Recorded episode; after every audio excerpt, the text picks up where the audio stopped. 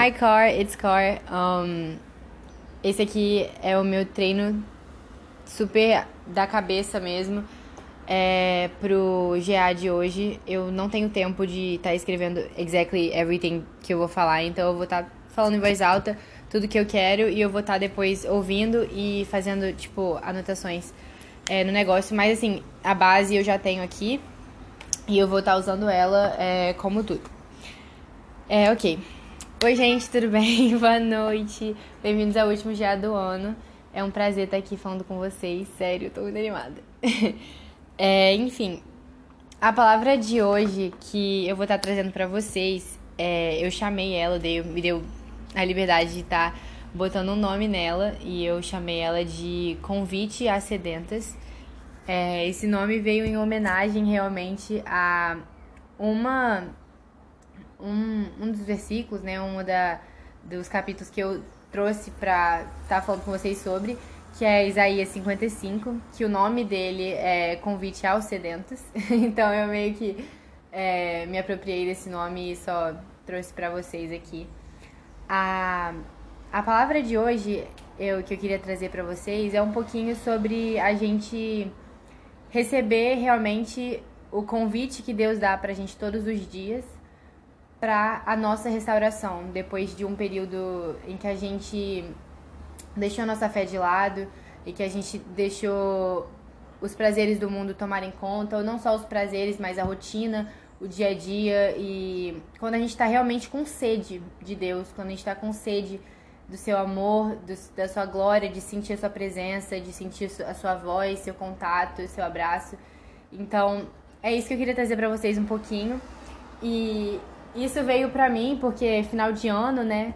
A gente acaba sentindo muita pressão sempre, né? Todo final de ano, essa correria danada, né? De uma forma ou de outra, a gente fica meio sugado, né? Com tudo que tem que fazer, porque querendo ou não, desde finalizar o período letivo ou da faculdade, do ensino médio, quanto também é, fechar os ciclos que a gente começou no início do ano, né? Que tem essa, né? Da gente querer fechar e terminar tudo que a gente começou para poder começar um ano novo, novo ano, novas coisas, né? Aquele papo.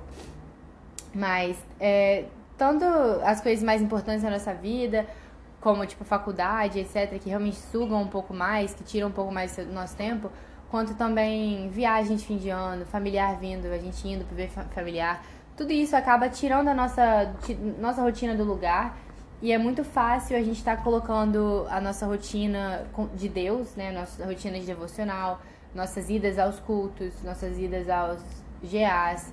Em tudo isso a gente é comum a gente colocar de lado, sabe? É, acaba que a gente fala, não, eu não vou essa semana porque eu tô muito cheia, eu vou depois. E aí a semana que vem você vai continuar a tá cheia e você não vai de novo. Ah, mas é final de período. E aí não vai. Então é muito comum a gente estar tá realmente é, se desmanchando aos poucos. Eu chamo isso de desmanche porque é como eu me sinto. É como se eu tivesse inteira quando eu tô com Deus. E quando eu vou deixando de lado a minha rotina com Ele, eu vou me despedaçando um pouco. Um pouquinho de mim vai indo, sabe? É, não sei se vocês já assistiram os Avengers, né? Guerra Infinita e tal eu me sinto mais ou menos daquela forma, quando Thanos estala os dedos e aos poucos a gente vai se esvaindo. É assim que eu me sinto, só que bem câmera lenta mesmo, porque a gente acaba não percebendo e aí a gente vai mantendo e mantendo e mantendo e quando você vê, você foi embora.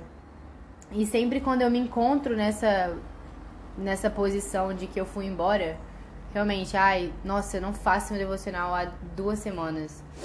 Nossa, caraca, eu não vou no culto tem três semanas, eu não converso mais com Deus, Todo, toda noite eu fico com sono, não tô orando. Quando eu me encontro nessa posição e eu, tipo, caraca, o que que tá acontecendo com a minha vida?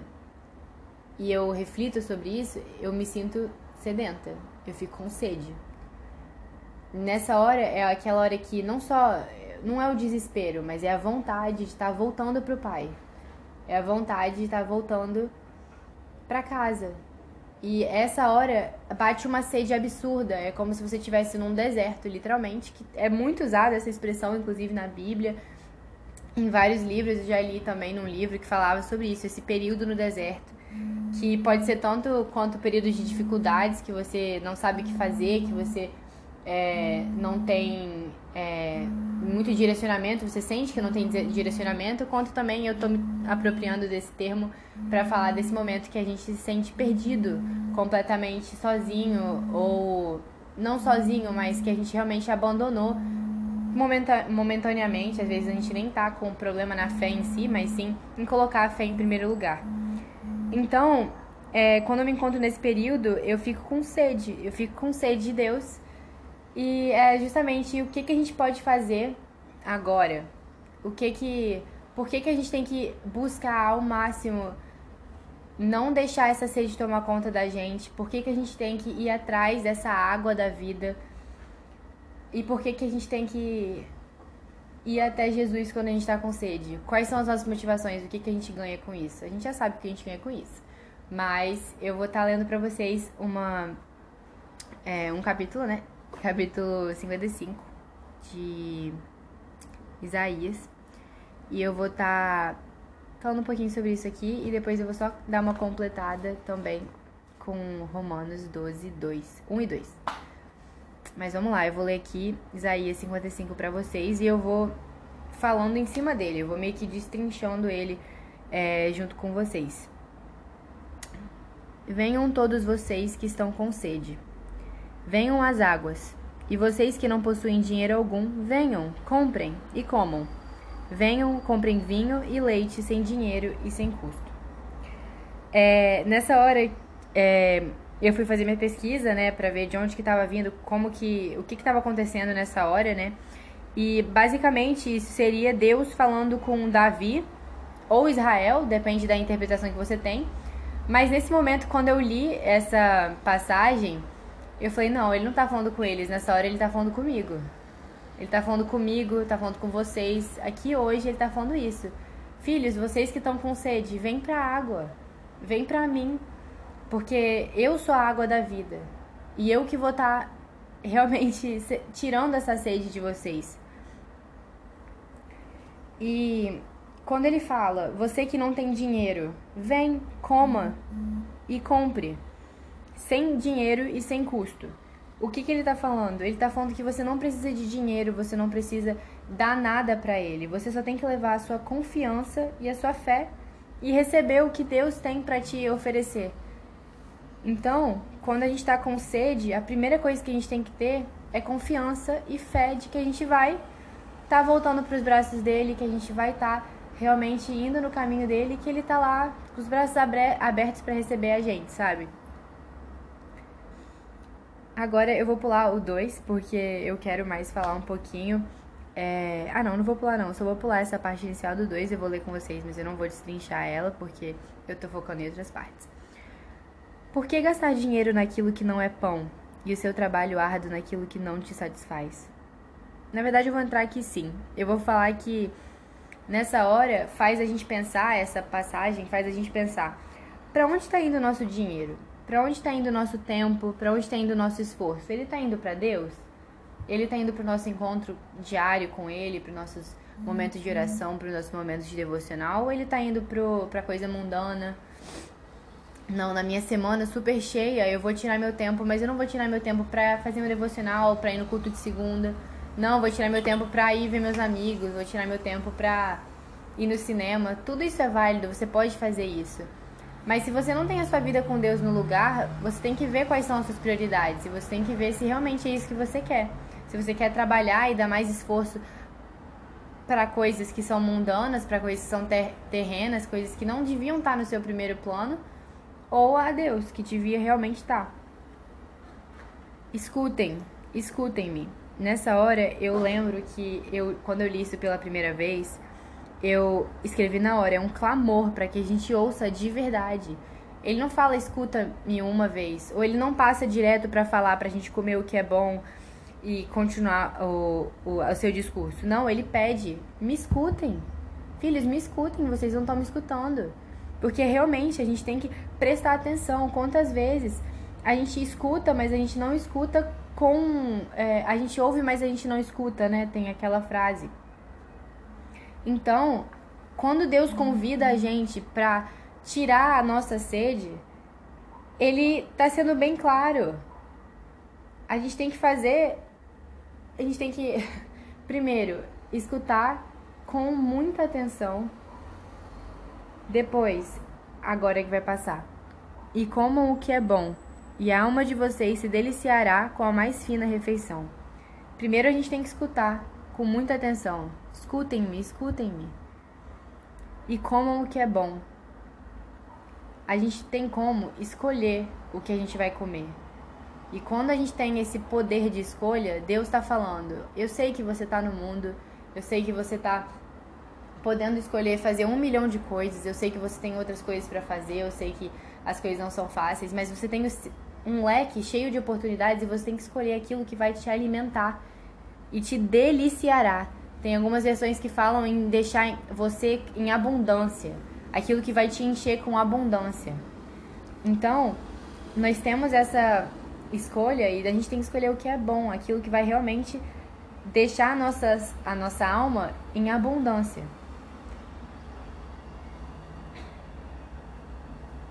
Deem-me ouvidos e venham a mim.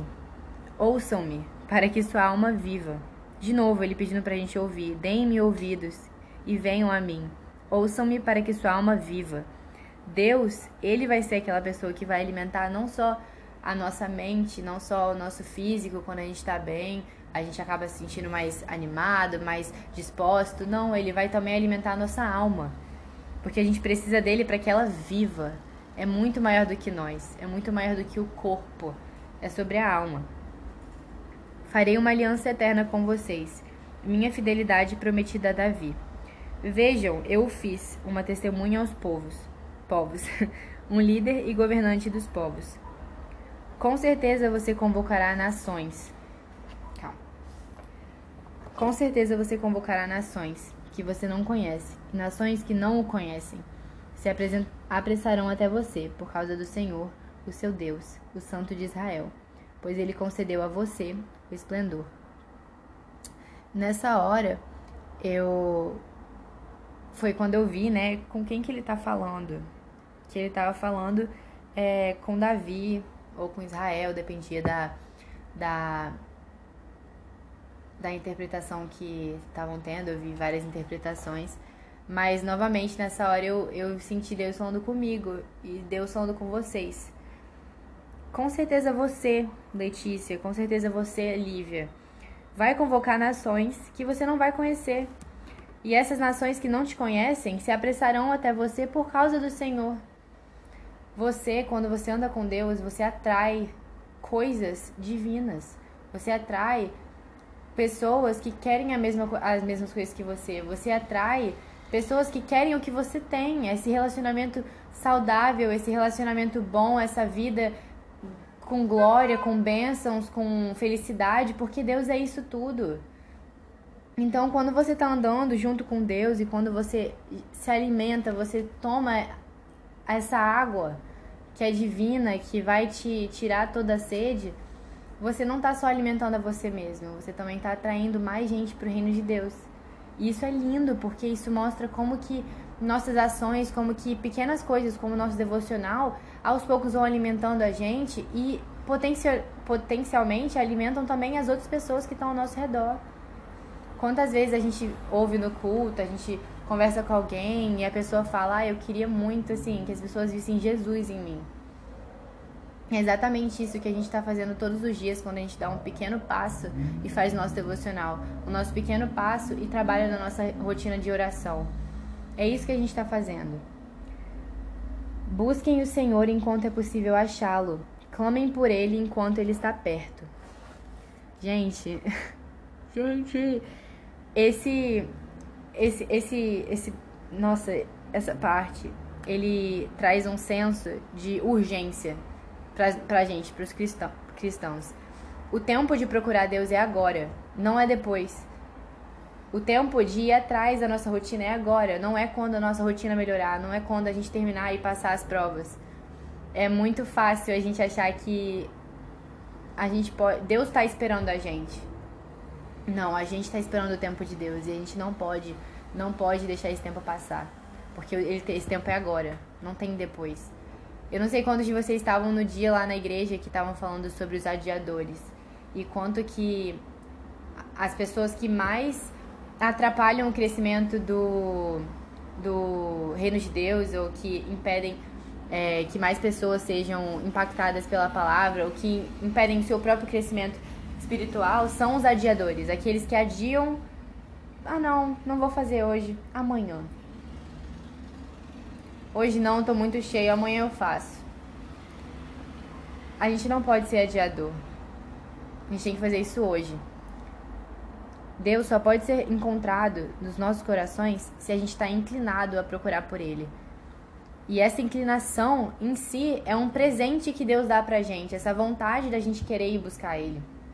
Então, a gente tem que tomar posse dessa vontade, tomar autoridade dessa vontade que Deus dá pra gente todos os dias e deixar ela fortalecida no nosso coração pra gente buscar ela. Que o ímpio abandone seu caminho e o homem mau seus pensamentos. Volte-se ele para o Senhor, que terá misericórdia dele. Volte-se para o nosso Deus, pois ele dá de bom grado o seu perdão. Gente, essa parte é, me, me lembra muito é, momentos em que eu estava é, procurando os prazeres em outras coisas, em focava a minha vida em outras, outros momentos. E realmente essa parte mostra muito da necessidade que a gente tem de dar a volta e falar que os nossos jeitos, o nosso, nosso jeito de ir atrás das coisas, nossa, nossas vontades, nosso jeito de ver a vida, esse jeito não é o jeito certo. A gente só vai conseguir caminhar com Deus quando a gente estiver caminhando nos caminhos dele, quando a gente estiver renunciando às nossas vontades, renunciando os, às nossas é, nossos jeitos de ver a vida, nossas é, opiniões falhas de humano, nossas prioridades falhas, para a gente colocar o que realmente é importante, o que realmente vale a pena ser priorizado, que é o reino de Deus. Pois os meus pensamentos não são os pensamentos de vocês, nem os meus caminhos são os Oita! pois os meus pensamentos não são os pensamentos de vocês, nem os seus caminhos são os meus caminhos, declara o Senhor. Assim como os céus são mais altos do que a terra, também os meus caminhos são mais altos do que os seus caminhos, e os meus pensamentos mais altos do que os seus pensamentos.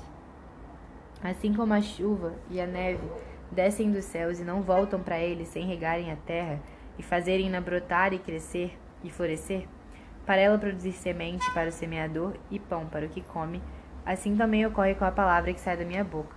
Ela não voltará para mim vazia, mas fará o que eu desejo e atingirá o propósito para o qual a enviei. Gente, eu preciso falar mais alguma coisa. É, realmente, toda vez que Deus toca o nosso coração, e isso pode ser através de dons espirituais, Pode ser através de uma pregação, pode ser através de uma oração que a gente teve, pode ser simplesmente a, através de.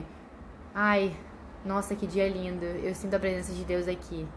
Sabe? Qualquer momento em que a gente reconhece a presença dele, porque ele está em todo lugar de qualquer modo, mas quando a gente começa a andar com Deus, a gente começa a perceber ele nos lugares. E quando a gente faz isso, os nossos pensamentos automaticamente são virados para ele. Então, mesmo que, como estava escrito aqui, os meus pensamentos não são os pensamentos de vocês, nem os meus caminhos os seus caminhos. Os meus caminhos são mais altos do que os seus caminhos, e os meus pensamentos mais altos do que os seus pensamentos. A gente nunca vai conseguir pensar como ele, mas todos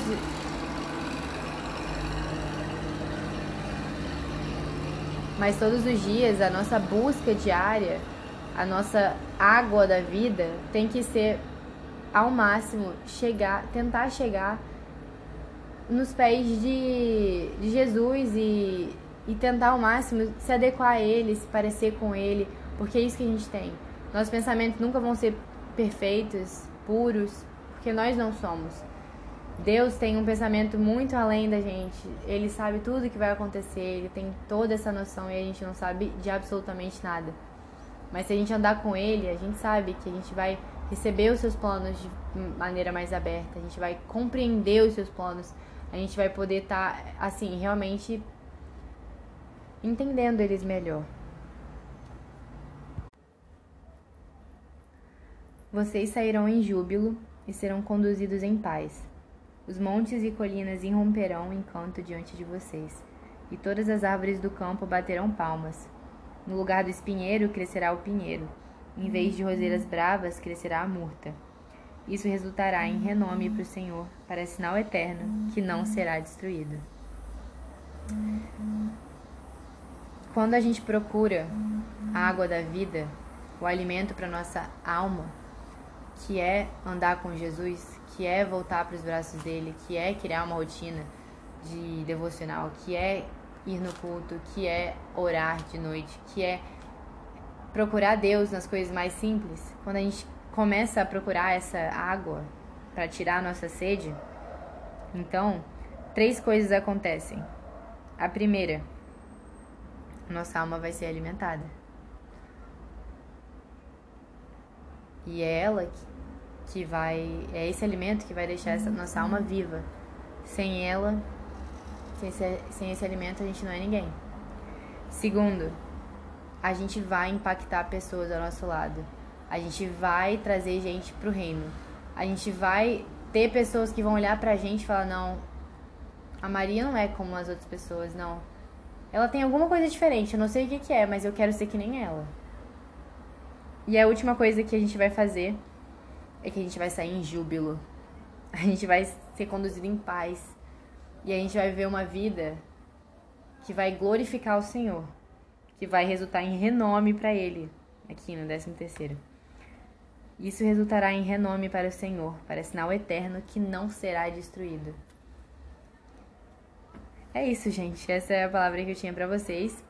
É, eu não vou falar mais Romanos 12, porque já estendi muito mas eu vou mandar para vocês no grupo, é, para vocês lerem um pouquinho dessa parte que é muito bonita.